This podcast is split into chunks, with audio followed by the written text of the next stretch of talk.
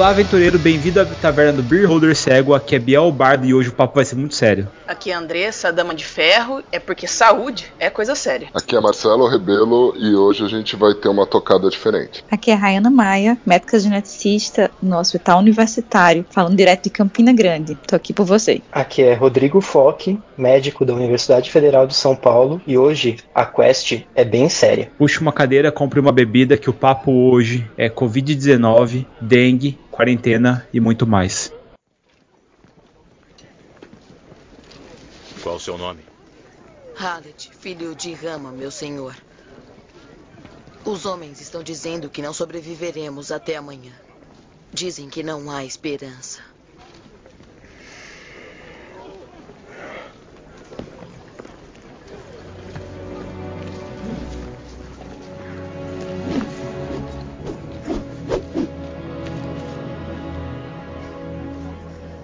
Uma boa espada. Halet, filho de Rama.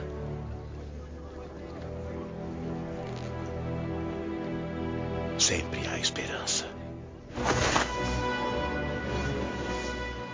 Bom, galera, como eu disse aqui na abertura, o papo é sério. Eu chamei a Andressa, chamei o Marcelo, a Rayana, que é médica, o Rodrigo, que é médico aqui, para nós falarmos um pouquinho e conscientizar vocês do que está acontecendo com a nossa sociedade hoje, do que nós vamos enfrentar e que os outros países já passaram, e tentar tranquilizar vocês com relação a alguns conteúdos que vocês podem ter nas suas casas. Mas eu tenho pouco a falar aqui, vou passar a palavra para os profissionais. Bom, o Covid-19, né, ele é um coronavírus. Ele recebe esse nome por conta do formato formato do vírus. Ele tem várias espículas que lembram mesmo como se fossem coroas. Tá? E é uma classe de vírus chamado coronavírus. O Covid-19 é um dos tipos desse vírus, que ele foi é, identificado inicialmente na cidade de Wuhan, na China. Muito provavelmente por conta do consumo de carne de animais exóticos, como morcego, uh, serpentes e outras coisas, apesar de ainda não ter uma comprovação a respeito dessa origem né? Mas o que se acredita é que o início foi num mercado que vendia essas carnes e que se espalhou muito rapidamente. Os primeiros contágios foram em dezembro de 2019 e exatamente no final de dezembro de 2019 a Organização Mundial da Saúde ela foi notificada a respeito desse novo vírus. E foi aí que a gente começou a acompanhar na mídia, em janeiro, fevereiro, os acontecimentos até o que chegou aqui no nosso país mais recentemente. Ô Rayane e Rodrigo, por que, cara, que começaram com esse negócio de quarentena? Por que, que o Covid tem que ser isolado, cara? A gente não tem nada que a gente consiga combater eles ali, como a vacina da, da gripe, alguma coisa do tipo. Por que, que é tão diferente dos outros vírus da gripe que nós estamos acostumados? Vamos lá como o Rodrigo comentou, é um vírus que faz parte de um grupo que já é descrito, mas esta forma em especial, ela é muito recente. Então as pessoas no mundo não têm imunidade a ela, como a gente tem para outros vírus que são muito comuns, de gripes, de resfriados, inclusive para várias formas que a própria vacina já cobre que é o influenza, e aí o próprio H1N1, por exemplo. E aí, por conta dessa falta de imunidade, associada à alta capacidade que o vírus tem de contaminar e trazer sintomas, quanto mais eu tenho contato com o vírus, maior a minha chance de, de me infectar. Por que, que a gente precisa isolar as pessoas? Pode parecer algo absurdo, pode parecer algo extremo, mas o fato é que uma pessoa pode contaminar 4, 5 até 15 indivíduos mesmo estando assintomática. Porque eu posso ser portadora, né? Possuir aquele vírus, mas não apresentar, inclusive, nenhum sintoma. Mas não sei quantas dessas pessoas que eu vou transmitir, elas não vão apresentar. E aí é o grande ponto da doença e a nossa forma de combatê-lo. Por enquanto, a gente não tem uma vacina que a gente consiga é, distribuir para todo mundo. A expectativa de que essa vacina ela entre no mercado pode ser daqui a um ano, mesmo que já existam algumas promessas de vacina. Nada por enquanto é definitivo. Então, a nossa única alternativa de nos precaver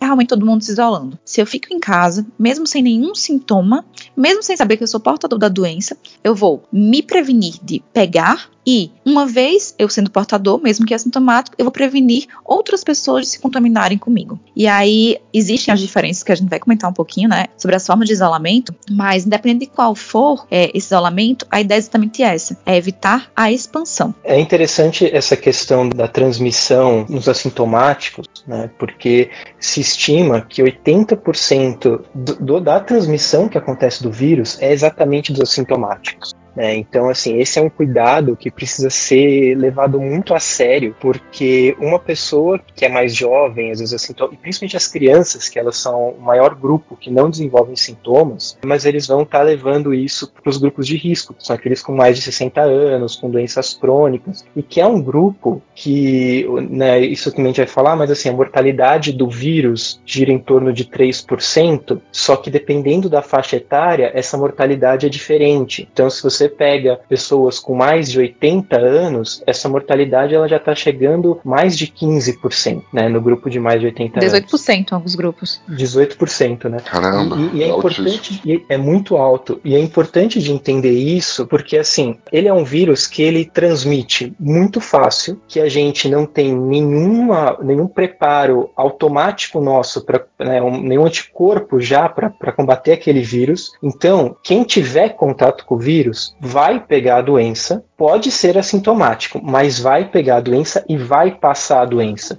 E esse período de infectar os outros, você não precisa ter os sintomas. Então, assim, às vezes demora tem, até 14 dias de incubação, mas a partir do quarto, quinto dia depois do contato com o vírus, você já está passando para as pessoas. Então, até você começar a ter sintoma, você vai ter pelo menos aí uns mais uns 5, 6, 7 dias que você não tem sintoma, que você vai estar tá atuando normal dentro da sociedade, nas suas atividades, só que você vai estar tá espalhando o vírus para as outras pessoas. Então, o isolamento social ele vem exatamente para proteger essa disseminação na, na sociedade. Rodrigo, desculpa até ser redundante, mas eu acho que algumas coisas a gente tem que tomar o cuidado de frisar, principalmente das coisas que a gente tem ouvido as pessoas falarem, as coisas que a gente tem lido na internet. Infelizmente, tem ocorrido muita fake news e fazendo um puta de serviço de desinformação para o público em geral. E uma coisa que eu tenho ouvido e vai muito de frente com o que vocês estão falando é que algumas pessoas estão entendendo que já que elas não fazem parte do grupo de risco, não tem problema andar na rua. E isso é uma barbaridade, né? Sim, eu, eu vou até comentar isso agora, tinha até é, lembrado realmente. O Rodrigo falou da mortalidade em pessoas acima de 60 anos, mas a gente não pode esquecer que todo mundo, do recém-nascido ao vozinho de 100 anos, pode apresentar doença. A mortalidade ela vai aumentar quanto mais velho. Eu tô falando de mortalidade, tá? Mas a doença é grave para todos. A diferença é que indivíduos jovens, e aí, por favor, nossos ouvintes, eu sei que é o maior público realmente, vai se encaixar nessa faixa etária jovem que vai ter poucos sintomas, mas que sim, pode evoluir com um quadro grave. A diferença é que vocês vão sair dessa gravidade muito mais fácil que o indivíduo jovem. E aí, por que, é a nossa preocupação na disseminação? Ah, por que, é que todo mundo não pega logo e fica livre? É porque o nosso sistema de saúde, na verdade, se vocês prestarem atenção nas notícias, não é só o Brasil, Imagina se um país desenvolvido como a Itália, a França, gente já não está dando conta. Imagina o nosso serviço. Não tem condições de abarcar tanta gravidade em tantas pessoas. Então, não disseminar significa que a gente vai ter menos pessoas graves, pelo menos por um tempo que o nosso serviço consegue dar conta. E aí a gente tem mais condições de salvar mais pessoas. É melhor ter uma infecção durante um tempo mais longo do que todo mundo ficar doente de uma vez e todo mundo ir ao mesmo tempo para o hospital, porque não vai dar para todo mundo ir e ser tratado e, e todo mundo ser visto ao mesmo tempo. Exatamente. Sem dúvida. Isso também aumenta o risco dos profissionais de saúde contraírem a doença e diminuir ainda mais a nossa capacidade de absorção, né?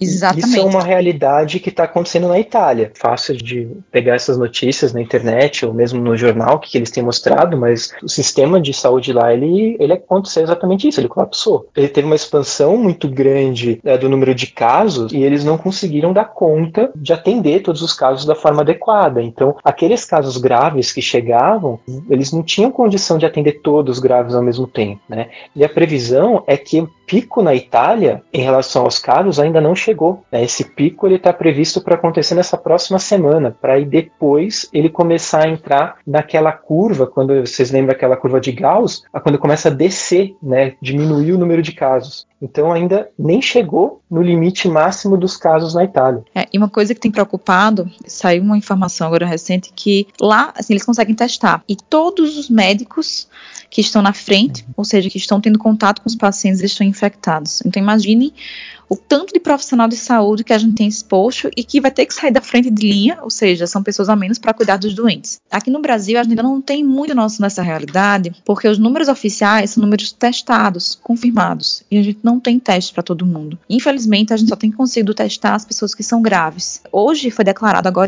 transmissão comunitária em todo o Brasil, mas a gente já sabe que isso tem acontecido é, alguns dias, né? Então, assim, mesmo que na sua cidade, de repente, não tenha nenhum caso confirmado, não confie. A gente tem uma, um delay, né, de entrega de informação. Não é, não é exatamente naquele mesmo momento, naquela mesma, naquela mesma hora, assim, hum. instantâneo, the flash.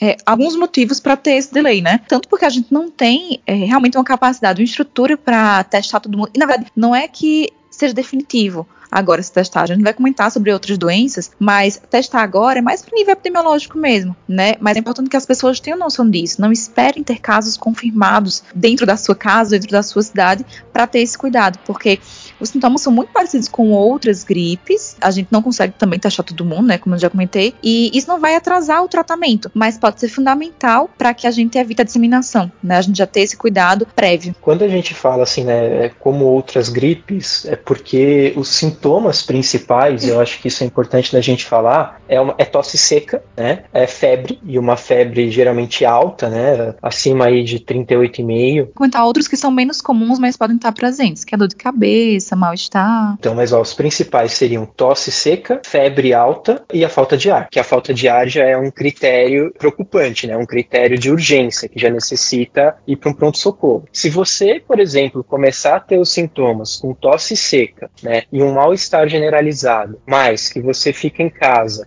é, você não desenvolve febre, você não desenvolve falta de ar, né? A princípio, você nem necessitaria ir para o pronto-socorro para ser testado. Por quê? Primeiro, pode ser que não seja Covid, e aí você estaria indo para o pronto-socorro, entrar em contato com outras pessoas que podem estar com Covid, e aí você vai estar disseminando. Exatamente. Segundo, você não teria os critérios de gravidade, e aí a ausência de critérios de gravidade, o que, que vai ser orientado a você? Remédio sintomático, para aliviar os sintomas, e você ficar em casa em isolamento. Você entendendo isso, você já pode tomar essa atitude. Tá em casa no segundo dia, terceiro dia, e pegou uma febre, a febre não bate, baixa, começou com falta de ar, vai pro pronto-socorro, porque aí sim a gente já tá falando numa emergência. Exatamente. Lembrar que quando a gente tem sintomas leves, pode ser um resfriado leve, pode ser o Covid, pode, mas não vai mudar realmente a conduta. Só que a diferença entre eu ficar em casa e eu procurar emergência para ter essa resposta é que quando eu fico em casa, eu mantenho o vírus dentro de casa. Eu não vou expor outras pessoas. Mas quando eu saio, eu vou transmitir para o taxista, ou para o Uber, ou para a recepcionista da emergência, para o médico, para o enfermeiro, para quem está na sala de espera. E pode até ser Covid. Né? Só que se for, vai ter a mesma conduta que você poderia ter em casa. Se não for, você simplesmente é, pode ter pego de uma outra pessoa que estava na emergência do seu lado, né? Então, assim, tem essa preocupação também de você se proteger, mesmo que você esteja com uma outra infecção. Os sinais de alarme são exatamente o que o Rodrigo falou, né? Uma falta de ar que vai progredindo, vai piorando, uma tosse mais forte, uma febre que não melhora e que mesmo você usando a paracetamol não estão resolvendo. A falta de ar é o principal porque a gente sabe que pode precisar de oxigênio, então não pode retardar essa procura. Aí realmente seja inteligente e saia de casa. Mas se não, é, o cuidado vai ser não só com você, mas com quem você vai expor. Não é negar o atendimento, né? De jeito é, nenhum, de jeito é nenhum. Tentar priorizar e tentar ajudar até você não ficar mais doente. Exatamente. Porque imagina só, você vai na emergência, você tem sintomas, pode ter febre, tosse e ser um resfriado. Certo? E aí você chegou lá, você até conseguiu fazer o teste, porque você tinha algum sintoma parecido. Não era Covid. E aí, quando você volta para casa, você pode voltar contaminado. E aí sim você pegar Covid. Só que naquele primeiro momento, você ainda tinha alguma vaga na UTI, você ainda tinha alguma estrutura maior. E aí eu vou comprometendo essa estrutura do SUS. Ninguém tá querendo negar, negar assistência. Pelo contrário, a gente quer garantir assistência para todo mundo. E daí é que surgem outros pontos aí, né? Quando a gente começa a falar, as pessoas começam a ficar desesperadas, com medo de ter alguma coisa em casa. Sim. E não se tratar Sim. e ficar aquele desespero, esse medo que tá crescente, que eu acho que o medo do Covid foi superado por uma, uma epidemia de medo. A gente tá com bastante medo.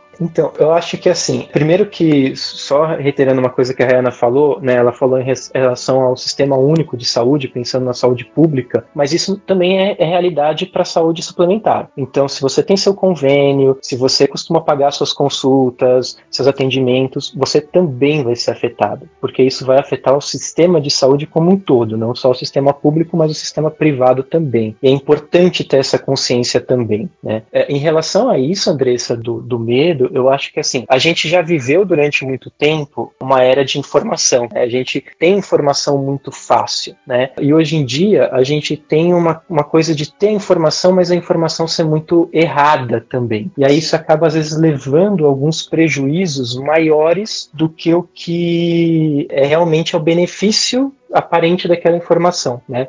Uh, um exemplo de, de, assim de ontem, né? Já desde a semana passada, já na verdade há umas duas semanas, já se sabe do uso de uma medicação que é a cloroquina, né? Ou a hidroxicloroquina, que é um remédio que é usado para tratar malária e que também é usado para tratar doenças autoimunes como lúpus. Tá? E na China já tinham identificado que o uso da cloroquina ajudava no tratamento para COVID-19. E nos Estados Unidos está para sair um artigo mostrando uh, num grupo pequeno de pacientes, eu acho que são aproximadamente 20 pacientes. Nossa senhora, 20 uso... pacientes nem compre nada. É, é, muito pouco, é muito pouco. é uma Mas assim, em, parcela experimental muito pequena. É muito pequeno, assim, né? Mas que mostrou que a cloroquina associado com a azitromicina, que é um antibiótico, ele zerou a carga viral em cinco dias, né?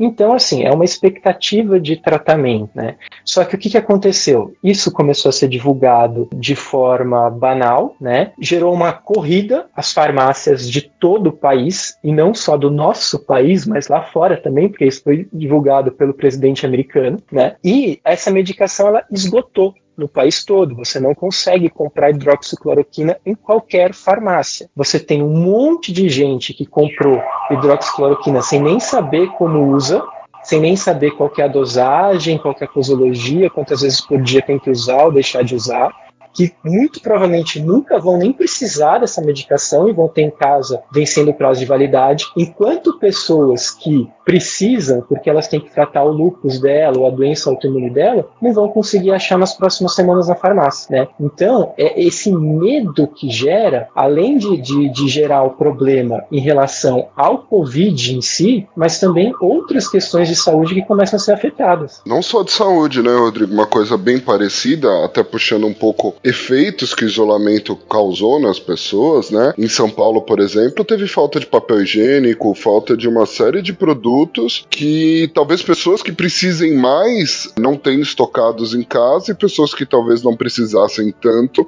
estocaram quantidades absurdas e tá fazendo falta, né? Sim. Sim. O que mais ocorre aí, cara, é que muitas pessoas é, vão pro lado do capitalismo selvagem mesmo e eles aproveitam que tá faltando a coisa e aumenta o preço lá em cima e quem acaba sendo prejudicado é o pessoal de baixa renda que não tem como fazer estoque, não tem como comprar.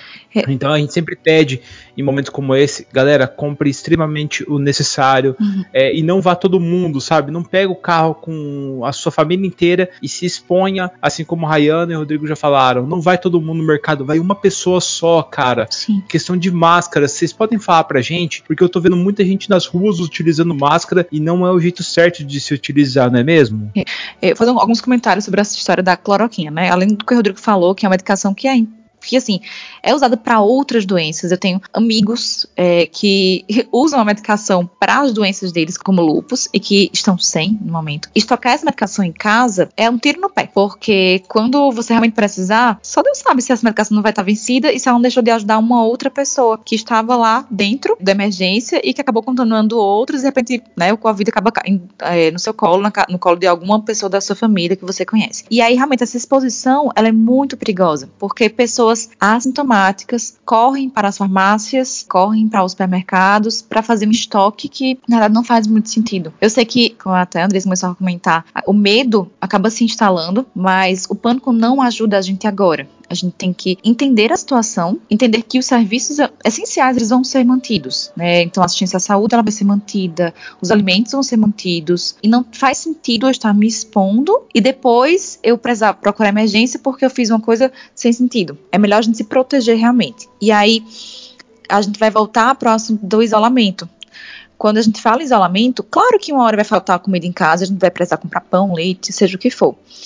E aí, nesse momento, o ideal é que uma pessoa ígida, sem fatores de risco, ela seja eleita para resolver isso que precisa ser resolvido. Então, comprar um alimento ou, ou medicamento, por exemplo, para aquelas pessoas que estão tendo poucos sintomas. E aí, o que são fatores de risco nessa situação? São as pessoas que têm acima dos 60 anos ou em qualquer idade que são diabéticas, hipertensas, é, tem algum problema pulmonar como asma, estão grávidas, ou então fazem uso de alguma, alguma medicação, ou tem alguma doença que é imunossupressora, ou seja, que baixa a sua imunidade, como algumas doenças reumatológicas. Essa questão do uso da máscara, Biel, é interessante porque também isso foi outra corrida, né? A máscara, o álcool gel. O grande objetivo da máscara para a população em geral é para proteger aquela pessoa que tem sintomas de passar para as outras pessoas. Tá? Então, por exemplo, se você está com uma tosse, se você está com coriza, não é para você sair de casa, mas você precisa, por algum motivo, porque você vai no hospital, você põe a máscara e vai para o hospital com a máscara. Você está na sua casa com sintomas e o seu irmão não tem sintoma, sua mãe não tem sintoma, usa a máscara dentro de casa, inclusive. Isso para quem, para isolamento residencial, para uma pessoa que tem Covid confirmado né?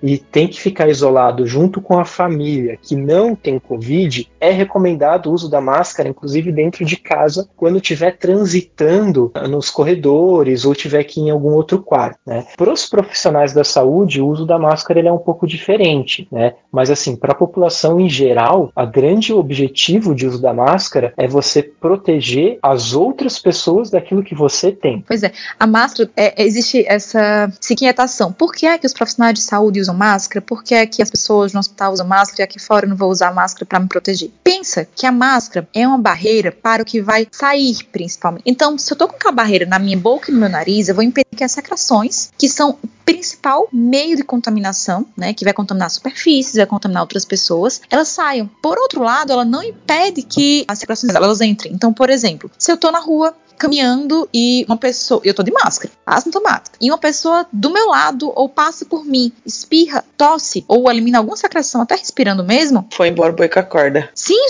já dá ruim, exatamente.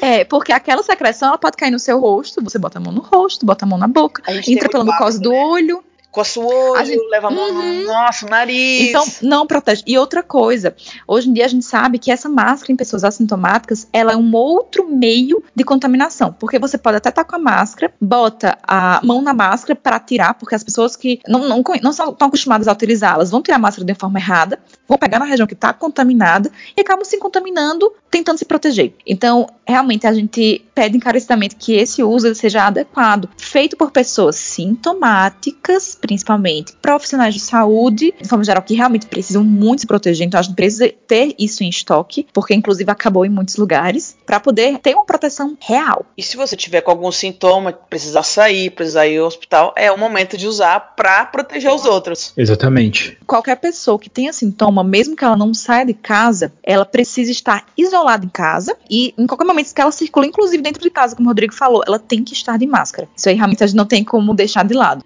Não compartilhar prato, talher, copo, toalha, é, assistente sanitário deve trocar a sua própria roupa de cama, deve trocar e lavar a sua própria roupa e esse material, porque assim ela minimiza a chance de outra pessoa dentro de casa se contaminar também. Excelente. E deixa eu fazer uma pergunta, Rayana. Você poderia falar um pouquinho também sobre a dengue? Porque nós estamos totalmente focados hoje no Covid-19 e nós estamos esquecendo de um inimigo que está aqui junto com a gente e não está nem um pouco perto da gente ganhar essa batalha, né? O de casa, né? O de casa. É. Na, ca- na casa de É. ferreiro, o espeta de pau. Eu vi, eu vi um meme é, logo no começo, né? Quando a gente ainda achava engraçada essa história, que era o Aedes achando ruim porque um vírus chinês, né, é, conseguiu dominar o mercado dele, que é a dengue, a, a zika e a chikungunya. E aí, o que, é que a gente tem que lembrar? É que agora, exatamente agora, março, abril, é que está chegando o pico dessas doenças. Os insetos, eles ficaram germinando, né, ali nas chuvas de verão, janeiro, fevereiro, e agora a gente vai ter o pico dessas doenças. E elas se confundem muito no começo, porque tanto o coronavírus como elas causam muita febre. Então elas não podem ser esquecidas e a gente também não pode esquecer de se proteger. Estando em casa, a gente tem uma missão dupla reforçada, né? Se proteger contra o coronavírus, mas proteger a nossa casa contra o Aedes aegypti também, que pode continuar, que vai continuar veiculando todas essas doenças. A história é, já que você vai ficar em casa de quarentena, aproveite e olha o quintal pra tirar a água parada. Boa, boa. Então, o que é interessante, assim, é que uma vez já foi erradicado o Aedes aegypti no Brasil, né? Ele veio da África, né, no- nos navios negreiros, pelo Rio de Janeiro. E teve uma época que conseguiu ser erradicado do Brasil a Aedes, mas depois ele retornou. Então é uma coisa que é interessante da gente observar que assim, é, a gente sabe qual é o agente, né? A gente sabe aí qual é o, o modo transmissor, a gente sabe quais são as medidas simples que precisam ser tomadas para prevenção e para evitar que essas doenças elas se espalhem, né? A Zika há poucos anos atrás também ela ganhou os noticiários por conta da microcefalia causado por conta do Zika, né? Então, mulheres grávidas que apresentaram Zika durante a gravidez, elas tinham filhos com microcefalia. Então, a gente sabe como, como fazer essa prevenção e isso é algo que, sem dúvida nenhuma, vamos aproveitar agora que tem que ficar em casa, limpar os, os pratinhos de planta, não deixar água acumulada, já fazer o serviço completo, né? Galera, olha, falando por experiência própria, eu estou com dengue no atual momento e o taverneiro também. Gente, eu sempre tomei conta do meu quintal. Eu sempre, quando eu saio com meus cachorros, eu pego os plásticos pela rua, guardo no meu bolso, depois eu levo jogo fora na casa. E mesmo assim, eu estou com dengue. Eu sei que a culpa não é minha, porque alguém perto da minha casa deve ter deixado alguma coisa na chuva e o que, que eu quero dizer com isso? Eu não quero matar o desgraçado que fez isso. Talvez eu queira, mas deixo para um outro momento. A questão é, cara, dengue é um negócio que você tem que cuidar de todo mundo. Não é questão de você cuidar do seu, que mosquito não respeita cerca elétrica, não, meu amigo. Ele vai entrar na sua casa, ele vai te picar, ele vai te picar no horário de trabalho, ele vai te picar onde você tiver. Então, cara, se todo mundo estiver fazendo a sua parte, limpando tudo, não deixando essas coisas jogadas, limpando o jardim, é, cara, seu caminho. Se você está passando na rua e você vê que alguém jogou um negócio ali no chão, não é porque essa pessoa é mal educada, que essa pessoa não teve uma formação que você precisa se igualar a ela, cara. Cata aquilo, joga no seu lixo, meu, porque aquilo pode voltar contra você. Olha aqui minha situação, cara, pra você ter ideia. Eu ainda, o pessoal fala que eu sou sortudo. Eu não tive sintomas. O sintoma que eu tive foi uma febre alta no sábado. Posterior, tive fraqueza nas pernas, ali bem forte mesmo. Mas na segunda eu fui trabalhar normalmente. Terça eu fui trabalhar. Na quarta noite eu comecei a ter a coceira no corpo todo. Na quinta eu amanheci totalmente empipocado, de vermelho. Quando eu fui ver, minhas plaquetas já estavam muito abaixo da média. A plaqueta normal do ser humano é de 150 mil até 400 mil. As minhas estavam já 110 e caindo. Então, assim, isso é uma coisa séria, galera. Não deixa, gente. É, aproveita que você vai ficar em quarentena por causa do corona. Vamos cuidar do nosso ambiente. Vamos erradicar esse mosquito, porque é uma dor no corpo, uma fraqueza que você não aguenta chegar na sala, cara. Sabe? A Priscila já teve. Eu tô morrendo de medo. Tô passando aqui na casa inteira aquele off, aquele spray ali para acabar com o mosquito, um repelente. Nós estamos com protectors nas tomadas de todo lugar, porque se ela pegar de novo pode ser alguma coisa muito mais grave. Então, gente, por favor, se cuidem, não saiam de casa e cuidem do seu próprio quintal, porque a dengue mata, porque é sério pra caramba, cara. Tem, né? É, uma um- tem que uma ser com- dengue hemorrágica aí que você pode ter que ficar precisar de um leito que o mesmo cara que tá com corona vai precisar. E isso daí é um perigo, porque foi o que a Rayana e o Rodrigo já frisaram muito bem lá no começo, que o nosso sistema de saúde não vai aguentar. Não, imagina Todo que mundo. você já vai chegar lá destruído já, com as plaquetas baixas, com seu sistema imune totalmente destruído pela dengue, e você entra e pega um Covid-19 de cara, cara. Infelizmente, meu amigo, isso é muito sério. Não dê bobeira, cara. Era isso que eu ia falar. Imagina, você vai com é, uma intenção e volta com um presente grego, né? Exatamente. E assim, o presente é- é- grego total. É uma, é uma, a prevenção ela é comunitária, né? Na verdade, assim, a gente está falando da questão do isolamento do Covid, mas para combater o mosquito também. Cada um tem que fazer o seu trabalho e todo mundo tem que fazer alguma coisa, né?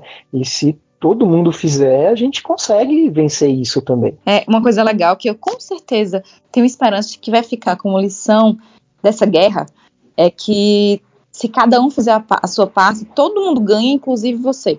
Isso a gente deveria ter aprendido há muito tempo, né? Muito tempo com a dengue. É, e aí o Biel tá aí para mostrar que mesmo em tempo de coronavírus a dengue persiste nos perseguindo e vai continuar se a gente também não fizer a nossa parte nesse sentido, né? Então não adianta que quando o corona passar, a gente esteja livre do corona. Se a gente não se livrar de tudo isso que é tão simples de, de resolver, né? É, é, uma, é bobo, né? Eu também sinto que a dengue é um jeito bobo que a gente, da gente se livrar do que causa ela. Eu também sinto. Quando eu paro pra pensar, eu falo, meu, a dengue é um jeito tão bobo pra gente tentar se livrar dela que eu não sei como que a gente consegue ter tantos casos e um negócio cada, cada ano pior, cada vez pior, Uhum. espalhando pra América Latina Uhum. toda. E, tipo, você, fala, você olha e você fala, meu, é bobo. É. Eu fico pensando, nessa época agora, março, abril, são picos não só dos vírus transmitidos pelo Aedes, né, porque é a época que ele aumenta a, a reprodução, mas também de outras viroses. E aí, normalmente, as emergências, principalmente pediátricas, que é a pessoa que está na escola e talvez seja poupado já que as crianças estão em casa, tem muito, muito, muito, muito caso. Então, imagina essas emergências, além da dengue, que vai estourar agora, com o coronavírus, né? E tem- e aí, uma pessoa expondo a outra. E também, por exemplo, H1N1, né? Agora a gente vai Sim. começar a campanha de vacinação para H1N1 também, né? Que também é, é uma doença que, bom, ganhou a mídia há, há anos atrás e ela ainda existe, né? E ela também tem ali as suas necessidades, seus cuidados especiais e tudo mais, né? É, uma coisa que eu até quero reforçar. As vacinas de influenza e H1N1 que vão começar agora segunda-feira, a vacina, todo mundo tem que olhar o calendário e ver se se encaixa na faixa etária e nos períodos de vacinação. O principal efeito adverso dessas doenças é um quadro gripal, certo? E aqui ficam as mesmas recomendações que a gente já comentou do coronavírus. Você pode ter febre, tosse, coriza, dor na garganta. Isso não vai te eh, indicar ir até emergência, vai te indicar isolamento em casa, seja porque foi um efeito vacinal, seja porque é um resfriado, gripe comum, ou até mesmo forma leve do coronavírus. A emergência vai estar indicada se você tem sintomas de alarme, certo? Galera, eu queria também falar duas coisinhas aqui muito importantes. Nesse momento de coronavírus, de Covid-19 aqui, acabaram as doações de sangue nos hospitais e os hemocentros estão precisando mesmo. Se você, lógico, não for do grupo de risco, você puder doar, cara, entre em contato com eles, veja como o melhor meio, não é, Rayana? Biel, alguns centros do país têm uma expectativa de duração do estoque para uma semana. Isso é muito grave, porque muitos, muitos pacientes que têm dengue podem precisar de sangue, e mesmo com coronavírus. Então imaginem quanto que a gente não vai precisar. E aí, pensando nisso, tem muitos hemocentros que eles estão disponibilizando o telefone para agendar o horário da doação. Isso é muito bom, gente, porque você vai se proteger e consegue ajudar outras pessoas. Então, as pessoas que têm condições de doar, e aí são mais ou menos os mesmos grupos que estão fora da faixa de risco. São pessoas jovens, ígidas, que não têm exposição ou infecção, por exemplo, como hepatite. Elas podem doar, dá uma ligada, se programa, né? E com todo cuidado, vai lá fazer a doação, que é muito importante também. Eu acho que agora, mais do que nunca, a gente tem que ser aquele grupo, já que a gente tá num cast de RPG, né? Um podcast de RPG, é aquele grupo unido para vencer os boss, os vilões finais. E Sim.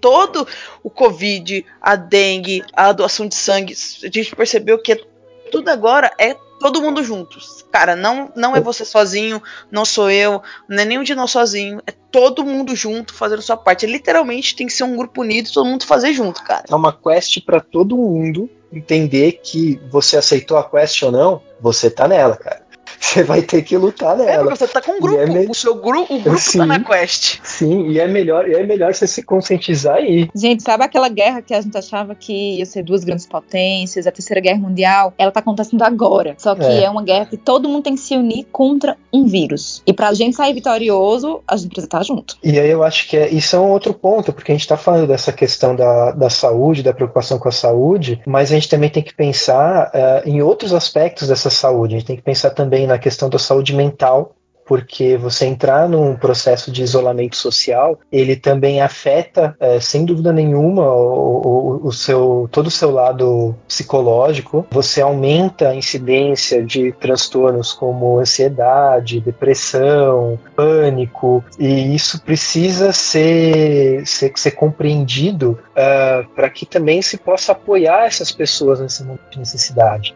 E você também tem uma necessidade social, porque uh, são momentos, às vezes, de isolamento, assim, que algumas coisas podem acontecer, né, ou podem aflorar dentro de um, de um local de isolamento, e que é importante de, de ser identificado, né? Como, por exemplo, uma, uh, uma agressão menor, uma agressão sexual, uma agressão contra a mulher. Às vezes, isolamento também pode propiciar tudo isso. Sim, por isso, galera, a melhor coisa que tem foi um, há muito tempo atrás aqui no tinha bastante que é o amigo da vizinhança. Cara, chama seu vizinho no portão ali, não precisa ser muito próximo, conversa com ele, mantenham contato, saibam o que está acontecendo nas casas ao lado de vocês ali, para que juntos a gente possa lutar, entendeu? E assim, é, nesses momentos de isolamento, a gente vê como aflora o melhor do ser humano também, cara.